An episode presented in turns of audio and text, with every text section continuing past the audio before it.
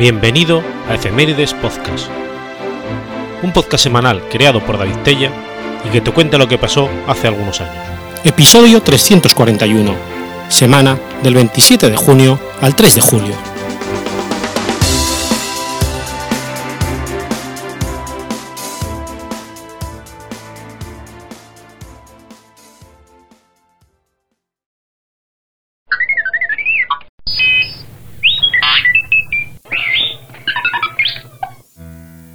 27 de junio de 1990. Muere José Marrone.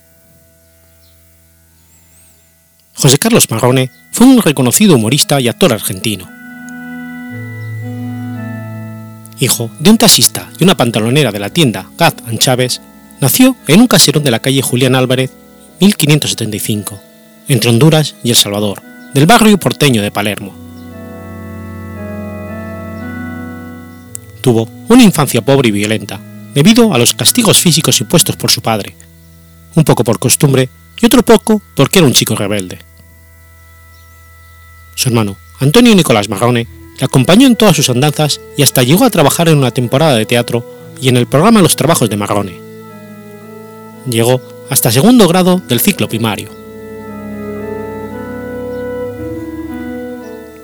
Fue plomero, carnicero, albañil y levantador de quiniela, antes de sumergirse en los cafetines marginales para rodearse de bataclanas. A este tipo de trabajos se les denominaba en el ambiente artístico como la rascada.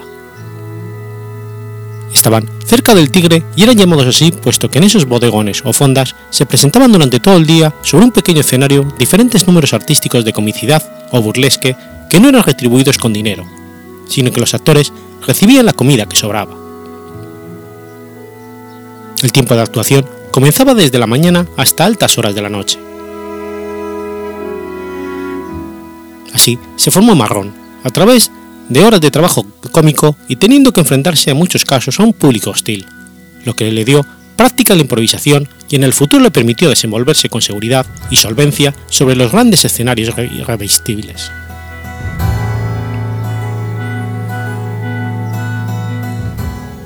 Comenzó a trabajar como cómico en el teatro de revista y en la radio. Más tarde, fue la figura estelar de diversos programas televisivos orientados al público infantil, como el Circo de Marrone interpretando al payaso Pepitito. Sus muletillas eran Che, mamita querida, cuando se asustaba, y me saco el saco y me pongo el pongo. Una de las frases populares de Marrón fue Palabras más, palabras menos, un tanto en broma y mucho en serio. Con Rosa, su primera esposa tuvo a su hija Coqui. Aún casado, en abril de 1950, Marrone se enamoró de la vedette Juliana Martínez, con quien compartió su vida, casándose con ella después de que su esposa falleciera en 1982. Convivió con Martínez hasta que falleció en su casa de Vicente López el 27 de junio de 1990 por un ataque cardíaco. En 2001, Martínez se suicidó tras una larga lucha contra un cáncer de pulmón. En su mano izquierda tenía una foto de Marrone.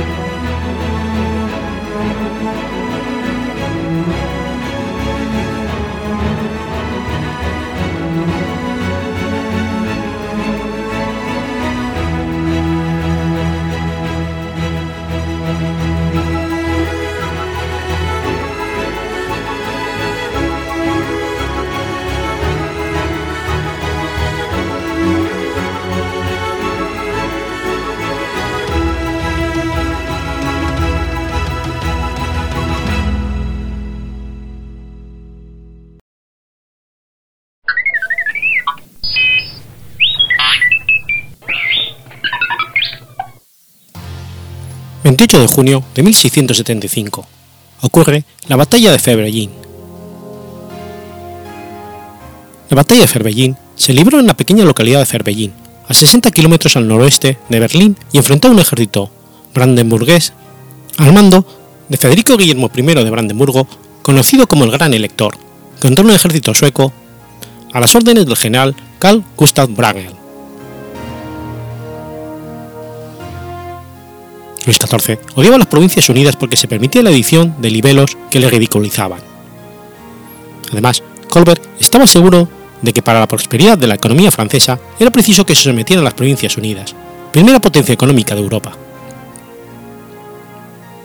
Desde 1667, la concepción de una nueva tarifa aduanera creada por Francia afectó a las mercancías extranjeras, especialmente las holandesas. Estos respondieron tasando con derechos exorbitantes la sal, vinos y otros productos procedentes de Francia. El rey Sol planeó minuciosamente la invasión de las Provincias Unidas durante casi cuatro años. La guerra estalla en 1672 y las tropas francesas cruzan el Rin por el vado Toulouse el 12 de junio, tomando Utrecht el día 20. El mismo día, los holandeses abren los diques de Muiden y sumergen una gran parte de la provincia de Holanda, logrando la salvación de Ámsterdam. Tras unas conversaciones de paz en las que Luis XIV exigió demasiado, Guillermo de Orange, futuro Guillermo III de Inglaterra, resulta elegido como estatuder, haciéndose con el poder de Holanda y convirtiéndose en el alma de la resistencia holandesa y en el más encarnizado enemigo del rey Sol. En los siguientes meses, Michel de Ruyter vence a las fuerzas anglo-francesas en la batalla de Soleil y, evita una invasión marítima en la batalla de Schnovel y en la batalla de Texel los franceses son obligados a retirarse por la ruptura de más diques por parte holandesa. En 1673, Guillermo consigue que se una España al Sacro Imperio Romano Germánico, Dinamarca y varios príncipes alemanes, como el elector de Brandenburgo y el elector palatino. Al año siguiente, Carlos II de Inglaterra pide la paz empujado por la opinión pública inglesa. De esta forma, ahora es Francia la aislada frente a una coalición de una parte de Europa con el único apoyo de Suecia y Baviera. A pesar de todo, logra tomar Maastricht, pero se desplaza el escenario de operaciones y Luis XIV envía soldados al flanco condado, mientras Luis II de Condé se ve reducido a la defensiva de los Países Bajos y el mariscal Turena en Alsacia. El mariscal Turena, a pesar de las dificultades, mantiene a raya las tropas imperiales a las que vence en la batalla de Sinsheim y en la batalla de Etzheim, evitando la invasión del territorio francés, aunque las tropas imperiales eran importantes aún en Alsacia. El príncipe de Condé detiene a un ejército germano-hispano-holandés en la batalla de Senefle. En enero de 1675, Turena vence a un ejército formado por tropas imperiales y brandenburgueses en la batalla de Turkheim.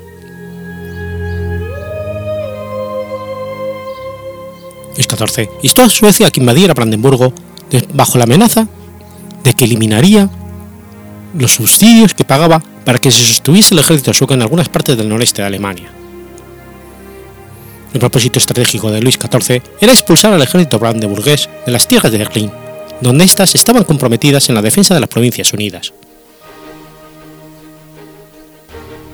Cuando las tropas suecas al mando de Carl Gustav Wrangel invadieron Brandeburgo a sangre y fuego, el elector Guillermo Federico fue a marcha forzadas a sus dominios.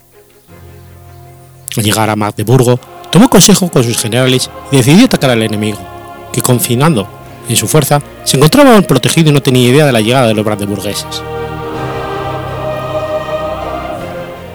Tal Gustav Wagner es nominalmente el comandante del ejército sueco, pero estaba demasiado incapacitado por una enfermedad para dirigir la defensa contra el ejército del gran elector. El segundo al mando también se encontraba enfermo, así que el mando del ejército pasó a otro subordinado, Mardefeld, que era un experto en asedios pero carecía de habilidades en el campo de maniobras y en el combate abierto. Por otra parte, los campos bradeburgueses habían sido quemados para dificultar a los suecos encontrar follaje. A principios de junio, Bramble había permitido que se dividieran las fuerzas suecas. El gran elector aprovechó la coyuntura para iniciar un movimiento que pudiera darle la posibilidad de derrotar decisivamente a su enemigo. Federico Guillermo ordenó a uno de sus comandantes, Georg von der Flinger, que se apoderara de la ciudad de Rathenau, con el fin de dividir a los suecos por la mitad. Federico instó a un funcionario de la ciudad que le era leal a que celebrase un banquete para los oficiales suecos en la fortaleza para emborracharlos. Cuando el banquete estaba ya avanzado, se presentó Der Flinger en la fortaleza haciéndose pasar por un oficial sueco perseguido por una patrulla brandeburguesa y consiguió que se abrieran las puertas de la fortaleza. Acto seguido, encabezó una carga al mando de un millar de dragones que permitió al resto del ejército penetrar sin dificultades en la fortaleza y ocupar la ciudad. El ejército sueco, enterado de la pérdida de Rathenau, emprende entonces la retirada.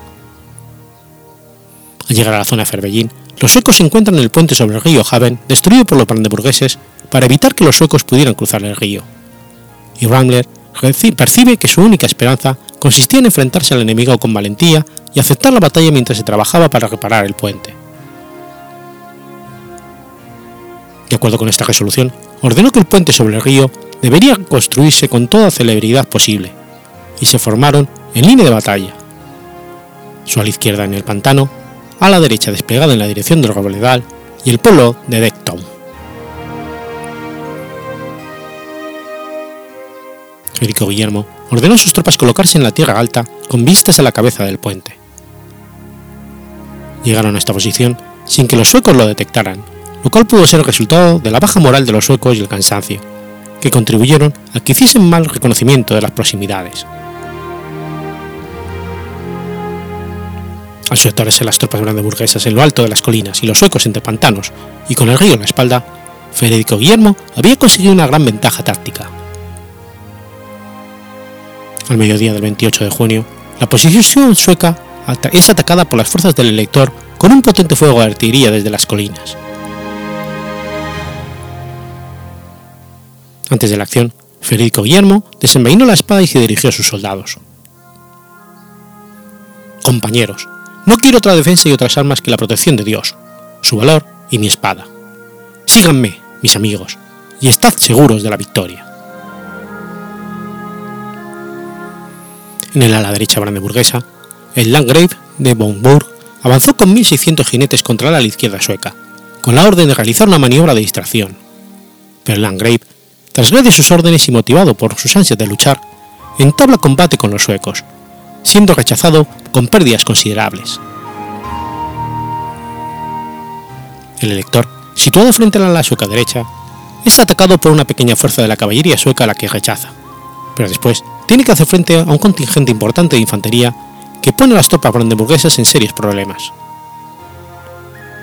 Los soldados suecos realizan varias cargas, pero con esfuerzo son siempre repelidos.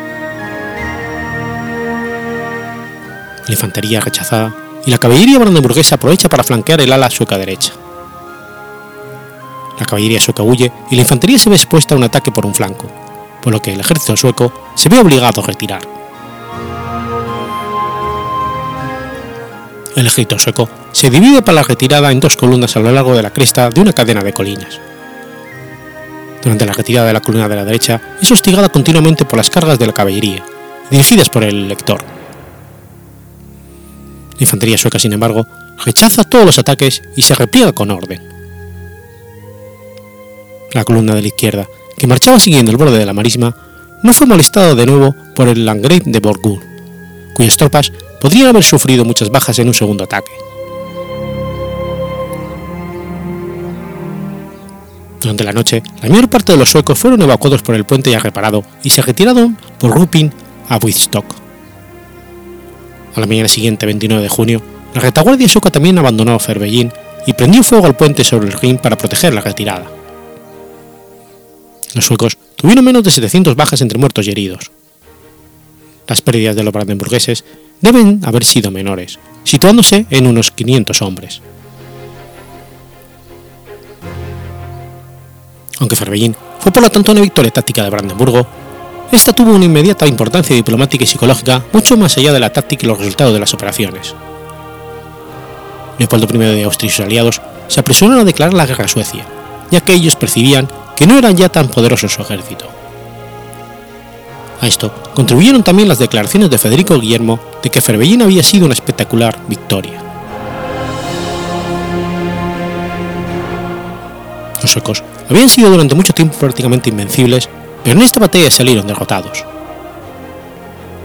Federico Guillermo fue conocido en adelante como el Gran Elector y su ejército fue el germen del futuro ejército prusiano. El 28 de junio, día de la batalla, fue un día de fiesta que se celebrara en Alemania hasta 1914, cuando el mismo día el archiduque Francisco Fernando fue asesinado, dando comienzo a la Primera Guerra Mundial.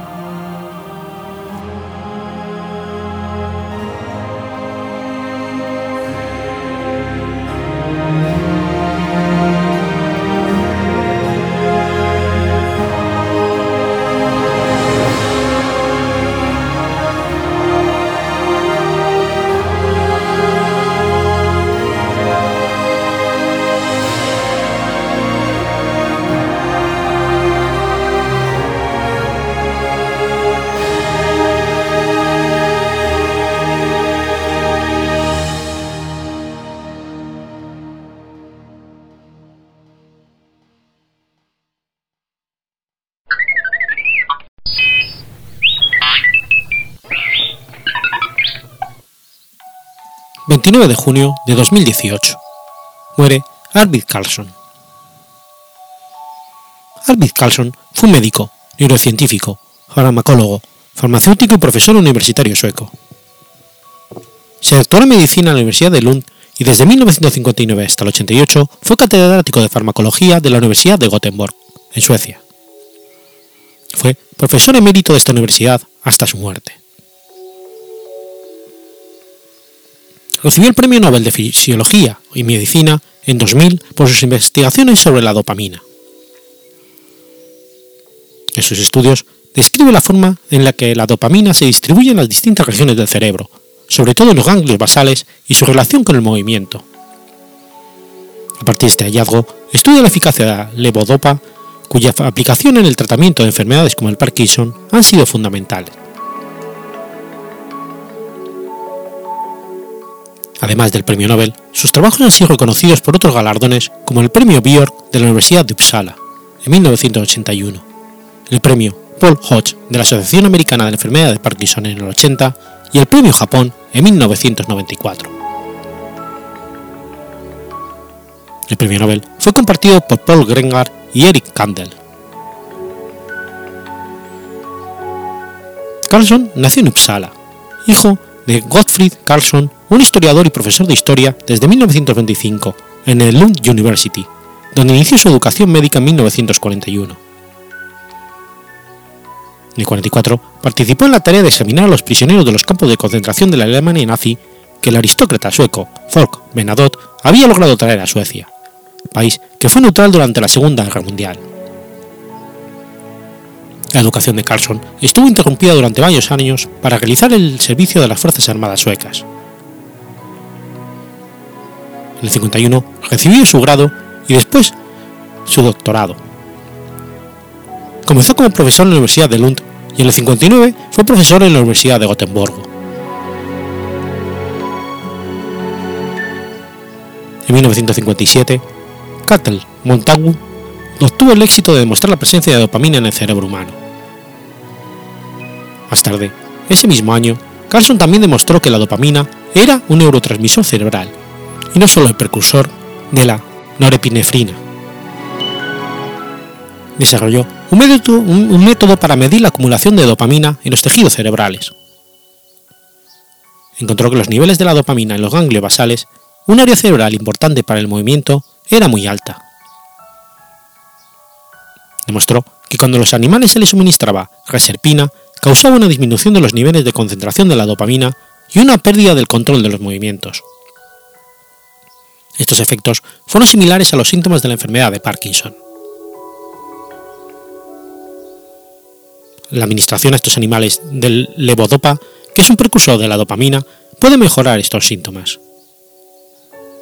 Estos hallazgos encontrados por otros médicos iniciaron tratamiento a pacientes con enfermedades de Parkinson mediante el uso de L-Dopa, encontrando que estos síntomas mejoraban en las etapas tempranas de la enfermedad. La L-Dopa es todavía la base de tratamiento común para, el tratamiento de la enfermedad de Parkinson.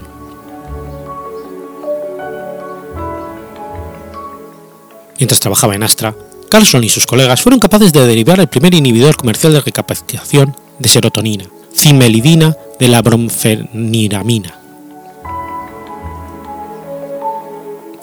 La cimelidina procede tanto de la fluoxetina, Prozac, y la fluvoxamina como el primer SSRI, pero más tarde retirado debido a los raros casos del síndrome de William-Barré.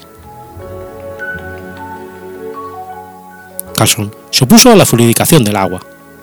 Tenía un potente vocal de homeopatía y trabajó en la prevención de preparaciones homeopáticas en su clasificación como medicamento en Suecia.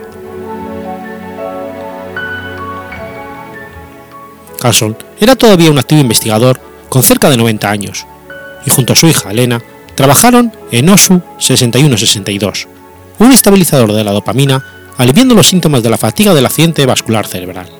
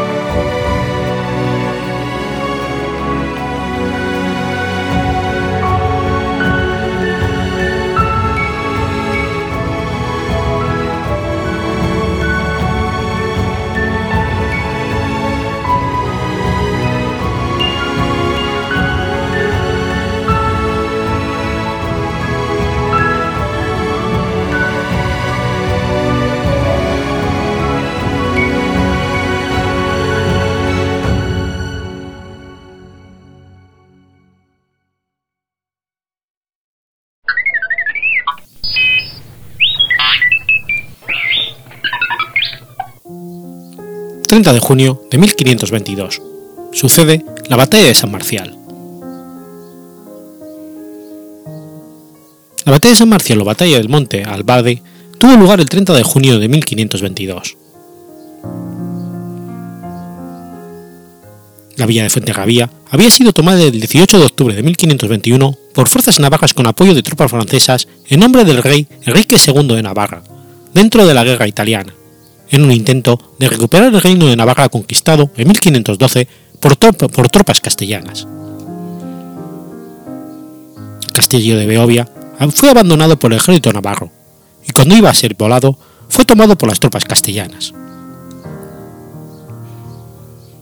Según Esteban de Garibay, cronista de Carlos V, aunque la villa de Fuenterrabía era poseída de franceses, el castillo de Beovia, habiéndole cobrado de su poder por la orden de sobredicha, estaba por alcaide el dichoso capitán Ochoa de Osúa, con algunos soldados, los más de ellos jubilados por ser de edad.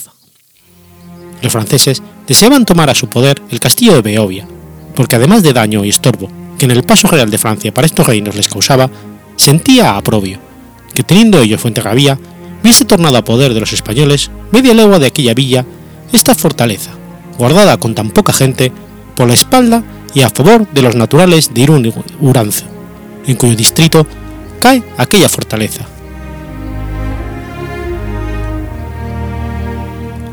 El sábado 28 de junio de 1522, las tropas navarras con labortanos y mercenarios alemanes intentaron pasar el Vidasoa con dos gabarras, para transportar artillería pesada para el sitio del castillo. Pero son obligados a retirarse por los defensores del castillo y gente de Irún se dirigen río arriba y a media noche y a un cuarto de legua del castillo vadean el río sin llevar la artillería pesada y se instalan en el alto del monte Albade, que domina el castillo.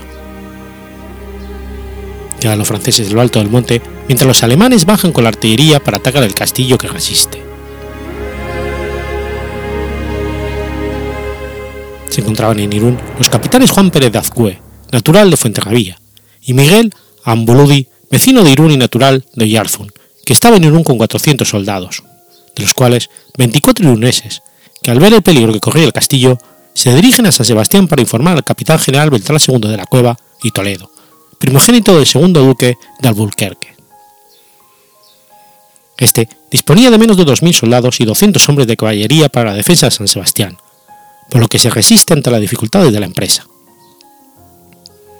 Los capitanes le dicen que si él no puede, ellos atacarán las tropas navarras para defender su hogar, ante lo que el capitán general accede a acompañarlos a Ceirún, con casi toda su tropa de infantería y 150 de caballería.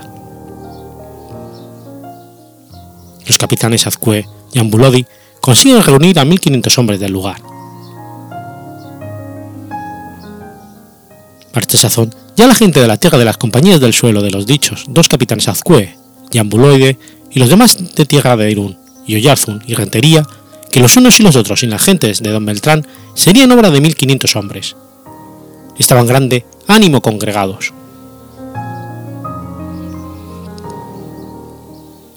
Para engañar al enemigo, Mosén Pedro Irizar, clérigo y vecino de Rentería, reúne a 400 mozos, y mujeres, y por la noche, con las 400 teas encendidas, pasa por el camino real desde el cruce de caminos de Oyarzun y Rentería hacia Irún.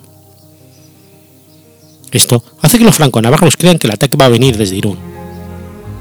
Pero mientras tanto, los capitanes Azcue y Ambulodi, con las tropas locales, atacan a los franceses, a los que encuentran desprevenidos. En la refiega hay algunos muertos y unos 30 prisioneros, dándose a la fuga el resto de los franceses. El capitán Ambulodi, una vez informado don Beltrán que se encontraba Saroya de Aguinaga, marchó con 400 hombres de las milicias locales a reconocer las tropas alemanas, mientras don Beltrán, con sus hombres, se dirigía a la piedra llamada Aldave. Ambulodi, al romper el alba, mató a los centinelas alemanes y lanzó un ataque con sus ballestas, que produjo varios muertos. Los alemanes, al ver que eran tan pocos, fueron a atacarles, mientras los iruneses se retiraban a monte arriba, donde les esperaban el refuerzo al mando del capitán Lope de Irigoyen, de Irún, al ver cerca a los alemanes, les atacó con ballestas y espigardas. En ese ataque murieron el jefe de los alemanes, señor de la casa de San Martín y el alférez abanderado alemán. Viéndoles caer, al sentirse atacados desde la cima y al darse cuenta de que los franceses habían huido, se retiraron. Según Esteban de Garibay, fueron muertos más de 2.800 alemanes, así por las armas como ahogados en el río Vidasoa, queriendo huir a Francia, y con ellos murió su coronel. Los que a vida fueron siendo hasta 700 alemanes hicieron junto al castillo un escuadrón, tan cerrado que ninguno podría llegar a romperlo, aunque el alcaide del Castilla jugaba con la artillería hasta que el general don Beltrán, descendiendo de la casa de Aldave, lo rompió con la caballería y fueron luego presos todos.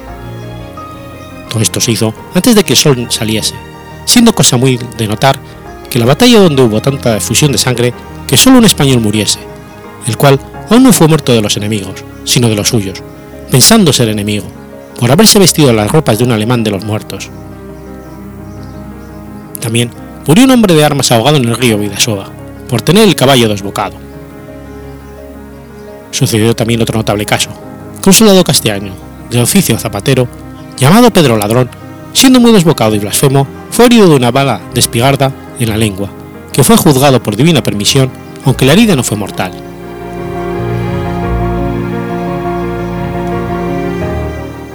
Martín de Anguería aporta datos más modestos y quizá más reales. Los mercenarios alemanes se encontraron en ambos ejércitos, donde los hermanos Beltrán y Luis de la Cueva y Toledo comandaban las tropas propias con mil alemanes y gentes naturales de Guipúzcoa. Sí constata la recuperación de cuatro cañones por los castellanos y la prisión de 300 alemanes. Las escaramuzas más importantes se dieron después de la batalla de San Marcial, algo silenciado por los cronistas del, del emperador Carlos I. Esta batalla se dio previamente al cerco del castillo de Maya y al de Fuenterrabía, y justo un año después de la sangrienta batalla de Norain. El monte Albade es conocido desde entonces como Monte San Marcial. En celebración de dicha victoria, se celebra desde 1522 el Día de San Marcial una procesión a la ermita erigida en honor al santo, por mandato de Beltrán de la Cueva, duque de Alburquerque, tal y como dejó ordenado en su testamento.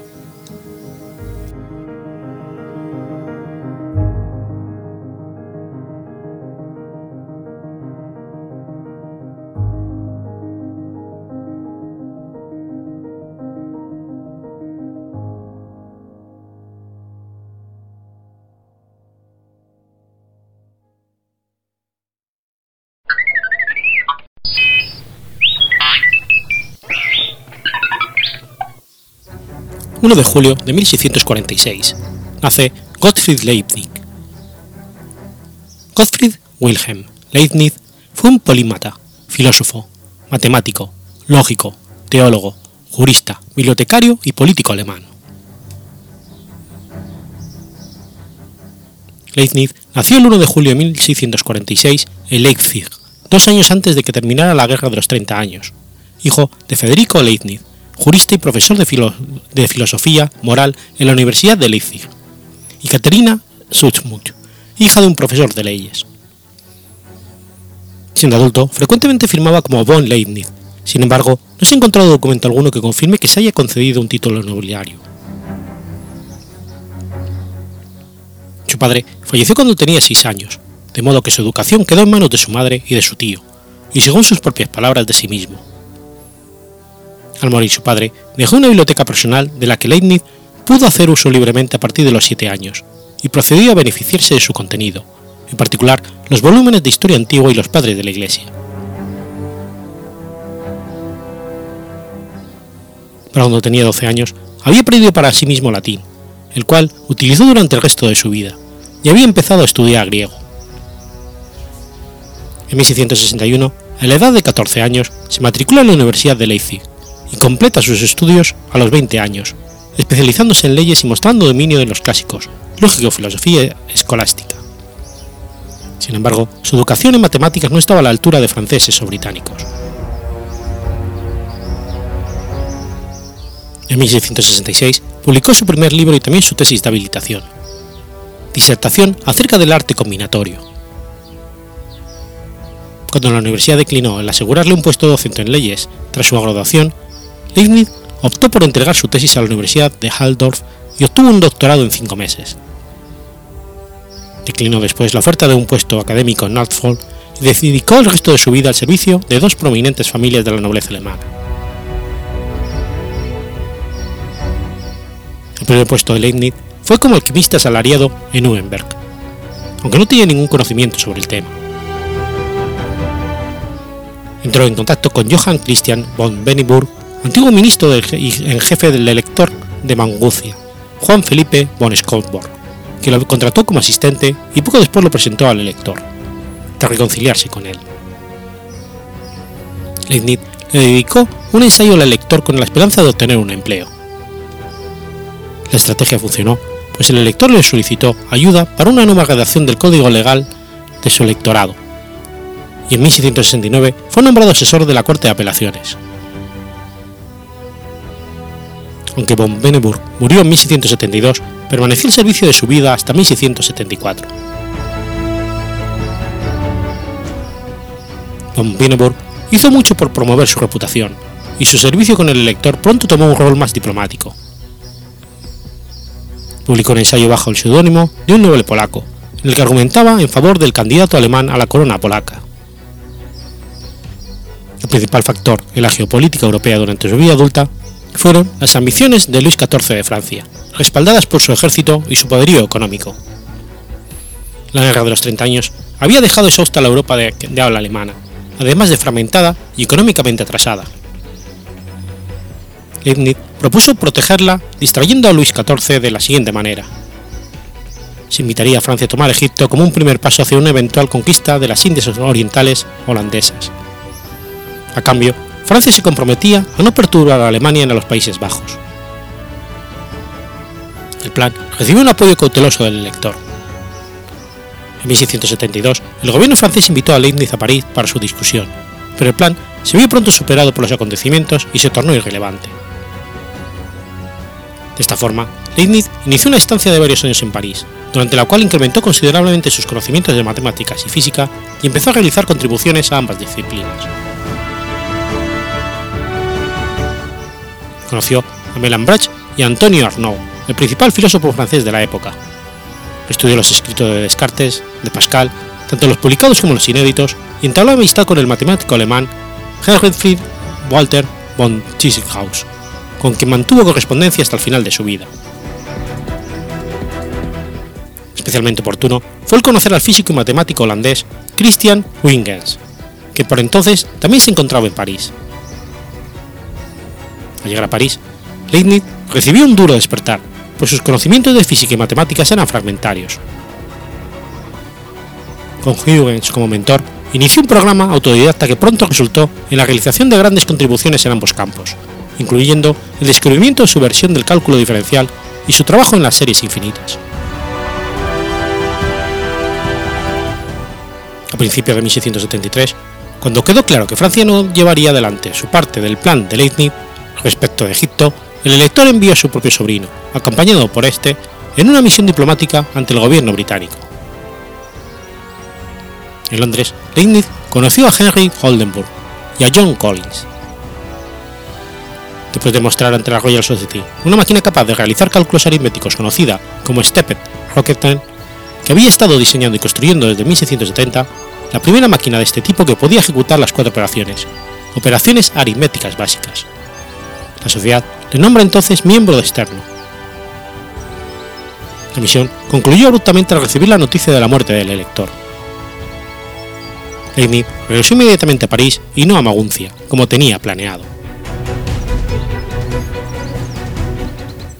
La muerte repentina de los dos mecenas de Leibniz en el mismo invierno significó que debía buscar un nuevo rumbo para su carrera. Este respecto, fue oportuna la invitación del duque Brunswick en 1669 para visitar Hannover. Allí declinó la invitación pero empezó a escribirse con el duque en 1671. En 73, este le ofreció un puesto de consejero que aceptó con renuncia dos años más tarde, solo después de que estuviera claro que no obtendría ningún empleo en París o en la corte imperial de los Habsburgo.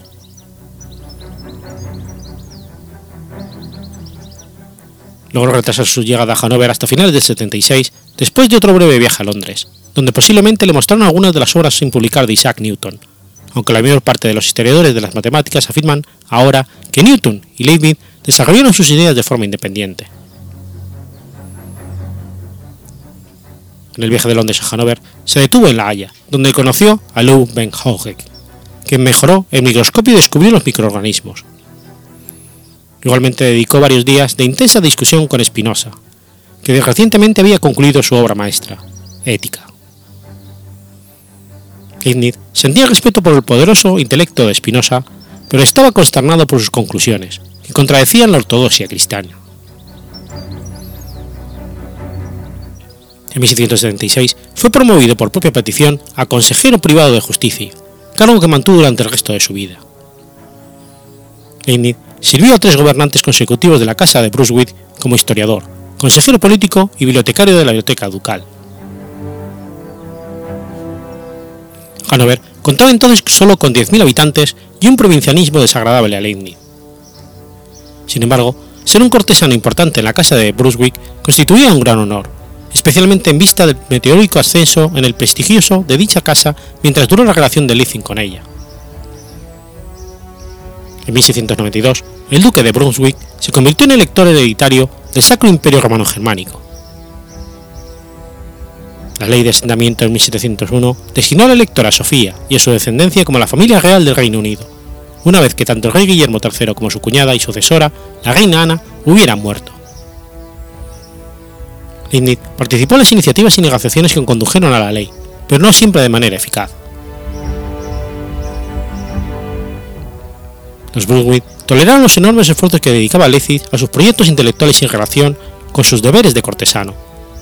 Proyectos tales como el perfeccionamiento del cálculo, sus escritos sobre matemáticas, lógica, física y filosofía, y el mantenimiento de una vasta correspondencia. Sus documentos más importantes de matemáticas salieron a la luz entre 1682 y 1692, por lo general en una revista que él y Otto Menke habían fundado en 1682, Lacta Eruditorium. Dicha revista jugó un papel clave en los progresos de la reputación científica y matemática, la cual a su vez incrementó su eminencia en la diplomacia, historia, teología y en filosofía.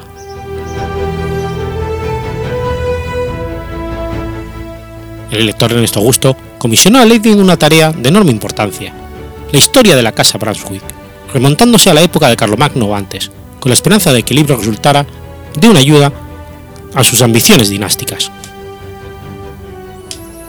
Entre 1687 y 1690, Leibniz viajó extensamente por Alemania, Austria e Italia en busca de materiales de archivo de relevancia para este proyecto.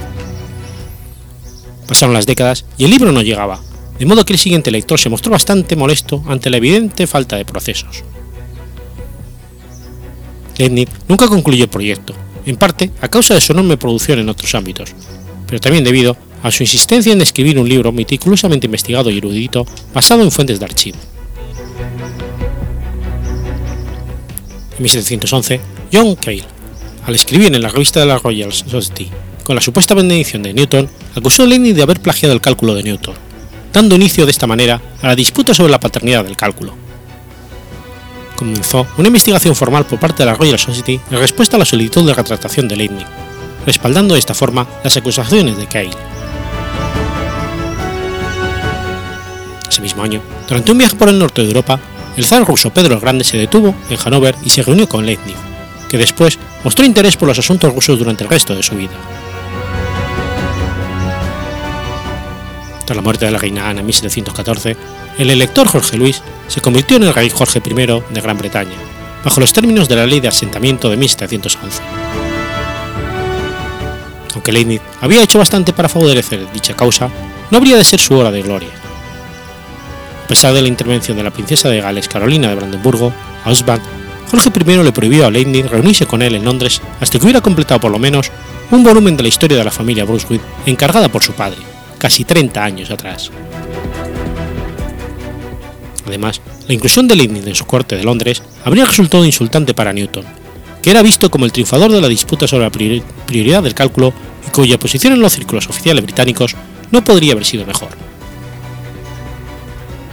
Finalmente, su querida amiga y defensora, la dignataria electora Sofía de Windesbad, murió en 1714. Leibniz falleció en Hannover en 1716. Para entonces estaban tan fuera de favor de la corte que ni Jorge I ni otro cortesano, más que su secretario personal, asistieron al funeral. Aunque Leibniz era miembro vitalicio de la Royal Society y la Academia Prusiana de las Ciencias, ninguna de las dos entidades consideró conveniente honrar su memoria. Su tumba permaneció en el anonimato hasta que Leibniz fue exaltado por el Fontanelle ante la Academia de Ciencias de Francia, la cual lo había admitido como miembro extranjero en 1700. La exaltación se redactó a petición de la duquesa de Orleans, nieta de la electora Sofía.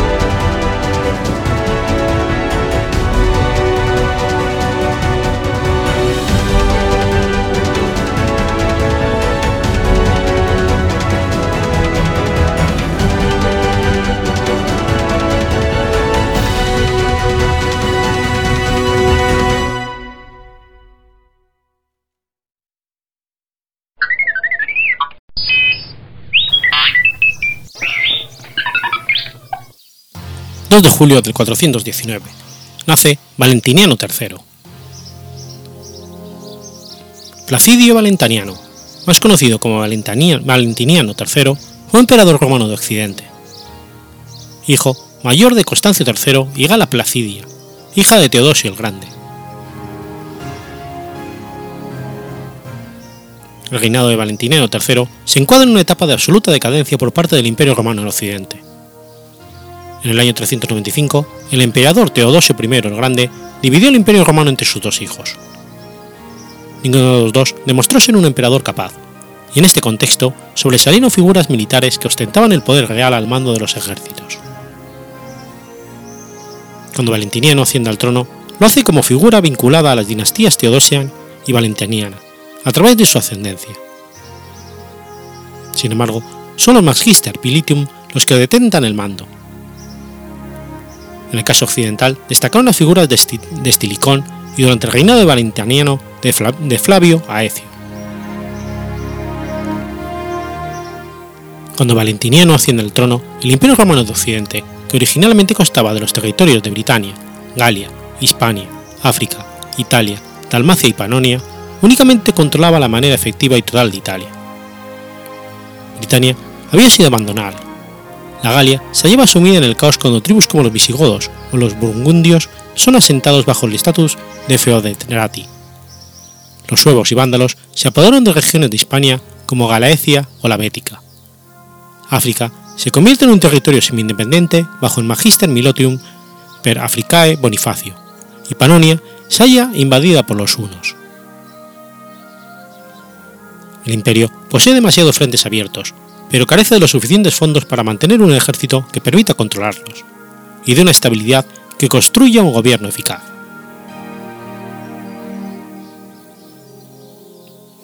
Valentiniano fue el hijo de Gala Placidia y Flavio Constancio, su padre había sido el hombre fuerte durante el gobierno del emperador Honorio y ascendido a coemperador, cargo que ejerció durante seis meses antes de morir.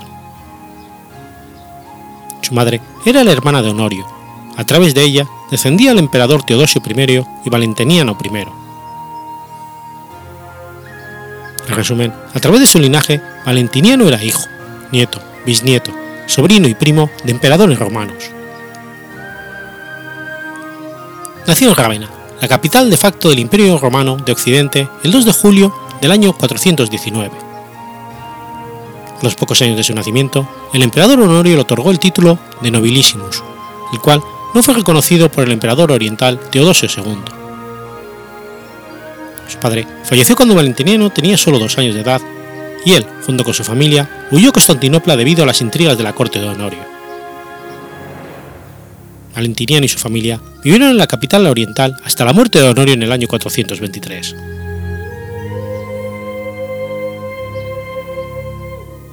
Aprovechando el vacío de poder existente, el patricio favorito del difunto Honorio, Flavio Castino, elevó a un magistrado, Juan, a la púrpura imperial.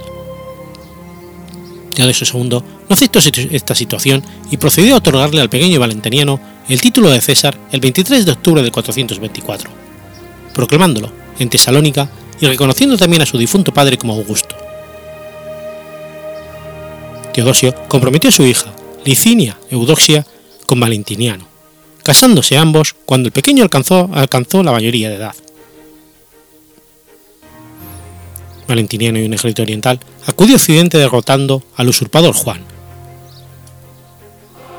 El 23 de octubre del año 425, Valentiniano fue instalado en Roma por el Magister Officiorum Elion y proclamado emperador de Occidente. Tenía por aquel entonces seis años. Debido a su minoría de edad, su madre ejerció de regencia. Su primera decisión fue nombrar a Félix como Magister Etrusque Militae. En el 425, los unos llegaron hasta Rávena conducidos por Flavio Aecio, el cual apoyaba la pretensión de Juan en el trono los regentes y los unos pactaron que estos abandonarían la provincia de Panonia Valeria a cambio de un, pasado, de un pesado tributo. Esto permitió a Félix reestructurar las defensas del Danubio y dirigir campañas contra los visigodos entre los años 426 y 30, y contra los francos en el Rin entre el 428 y el 32. Pese a esto, la situación en el Imperio Romano de Occidente era muy delicada. Los visigodos asentados en la región de Aquitania aumentaban cada vez más su influencia. Los vándalos persistían en sus incursiones sobre Hispania y para el 429 se apoderaron de facto de la Mauretania tingitana. La pérdida de África, el mayor proveedor de grano del imperio, y la delicada situación provincial hizo que los impuestos aumentaran. La calidad de vida de la población decayó y la lealtad de las provincias cada vez se convirtió en más comprometida. Si por esto fuera poco, se desató una lucha de poder entre los principales generales del imperio. Félix, Magister Militorium Praesential, el Comes Bonifacio, Magister Militum per Africam y Fabio Aecio, el Magister Militum per Gallias. En el 427, Félix acusó a Bonifacio de traición y le ordenó regresar a Italia, a lo que éste rehusó y derrotó a un ejército enviado por Félix para arrestarle. Aecio, con el respaldo de Gala Placidia, le reemplazó como Magister Milotum Praesentalis en el 429, antes de ordenar su ejecución en el año 430, acusándole a él y a su mujer de conspiración.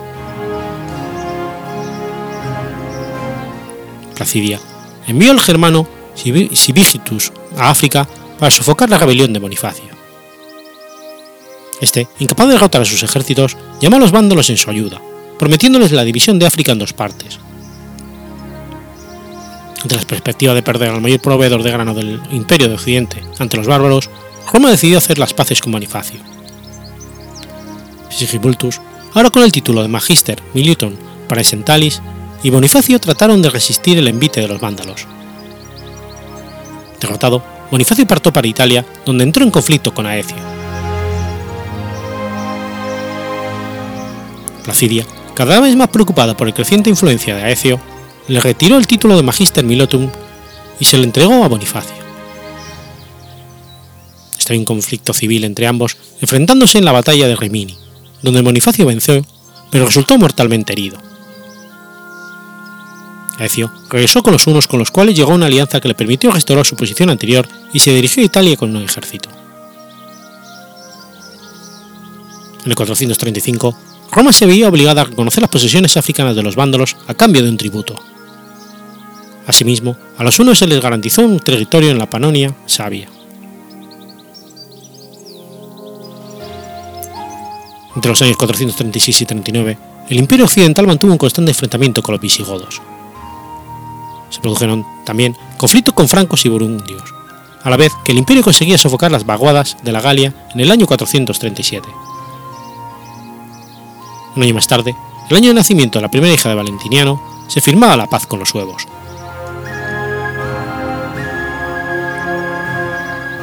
El avance de los vándalos en África se convirtió en imparable.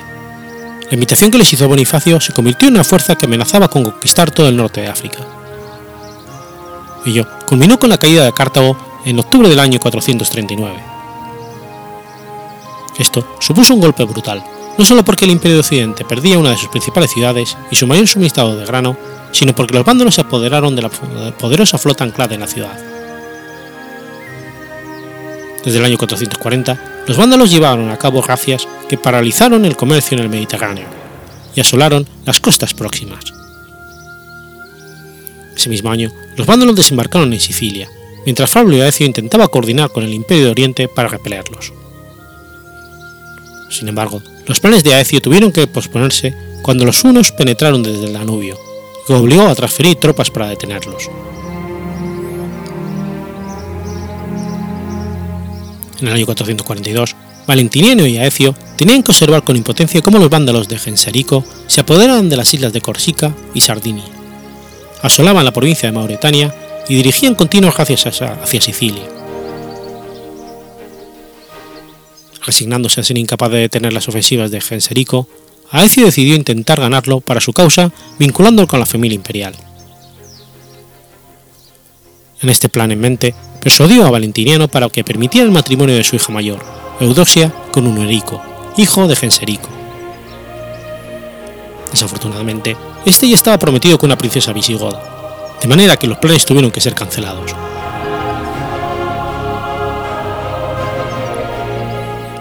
Durante la década de los 440, Hispania estuvo sumida en el caos. Los suevos se apoderaron de la parte noroccidental de la península, mientras que regiones como la tarraconense se veían sometidas a la proliferación de vaguaudas. Estos problemas provocaron una crisis financiera en el imperio, que vio obligado a suprimir la ley que eximía a los burócratas de las tasas para el reclutamiento. En el año 444 se introdujo una ley que afectaba directamente a la clase senatorial acerca del reclutamiento y mantenimiento de nuevas tropas. Incluso el propio emperador tuvo que emplearse en su propia fortuna personal en favor del bienestar estatal. A lo largo de la década de los 440, los hunos continuaron presionando sobre las fronteras de los imperios occidental y oriental. En algún momento previo al año, al año 449, Valentineo se ofreció a su líder, Atila el Uno, el título de Magister Milotium. El imperio occidental suspiró aliviado cuando Atila focalizó su atención sobre la región de los Balcanes, territorio del imperio oriental. Sin embargo, en el año 449 Atila recibió una petición de matrimonio por parte de Honoria, hermana de Valentiniano, ofreciéndole como dote la mitad del imperio occidental si la salvaba de contraer un matrimonio no deseado. Atila observó en esta acción su pretexto para inmiscuirse en la política del imperio occidental. En el año 450, Atila penetra en la Galia y ataca a los visigodos después de firmar la paz con Constantinopla. Valentiniano, furioso con su hermana, ordenó que el emisario enviado por ella fuera torturado con el propósito de conseguir información. Fue necesario un gran esfuerzo por parte de Gala Placidia para persuadir a Valentiniano de perdonar la vida a Honoria. En el año 451, Atila cruza el Rin y comienza a devastar la región aledaña de la Galia Bélgica. Aecio consigue formar una coalición con visigodos y burgundios para detener su avance, logrando frenarlo en Aerlalium. Las fuerzas romano-bárbaras se enfrentaron a los hunos y a sus pueblos germánicos aliados en la batalla de los campos cataláunicos, donde Atila sufrió su primera gran derrota. Sin embargo, la retirada de los visigodos privó a Aecio de asestar el golpe definitivo a Atila, pudiendo éste retirarse a sus tierras más allá del Rin.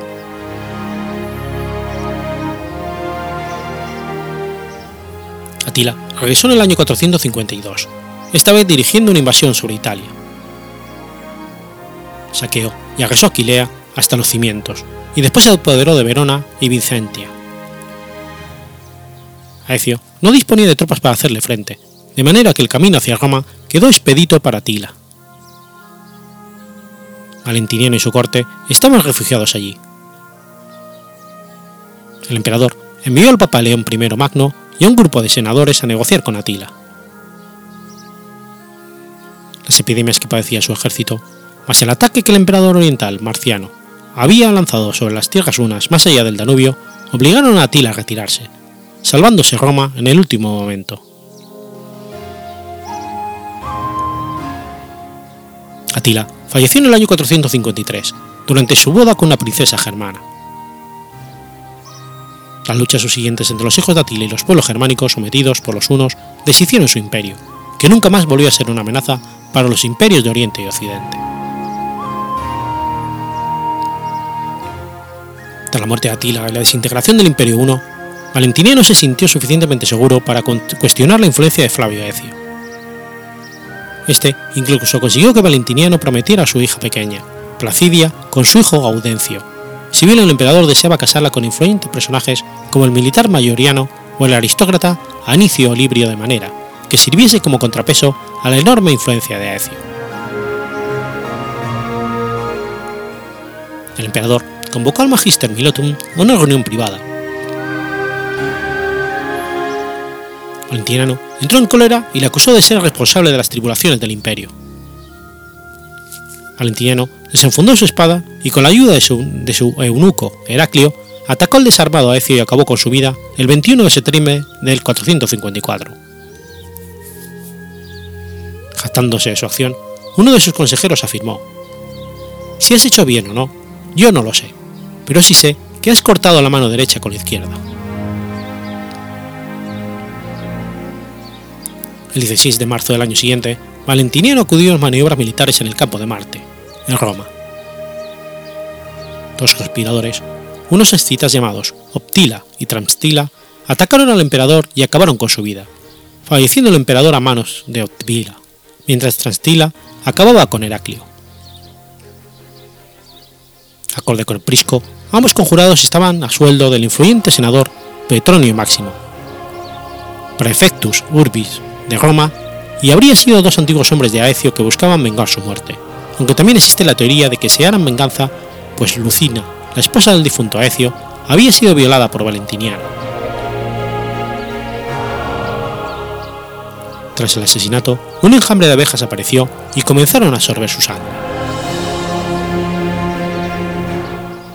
Al día siguiente, Petronio Máximo se autoproclamó emperador, forzando a la viuda de Valentiniano a casarse con él y recibiendo el apoyo del Senado romano. Geserico, enterado del asesinato de Valentiniano, declaró rotos los acuerdos de paz y, convocado por la viuda de Valentiniano, desembarcó en Italia. Ante la llegada de los vándalos, se desató el caos en Roma y Petronio Máximo fue asesinado durante los disturbios. El Papa León I suplicó a Geserico que no destruyese la ciudad o asesinara a sus habitantes, a lo que éste aceptó, de manera que los vándalos desataron un saqueo sobre la ciudad que se prolongó durante dos semanas.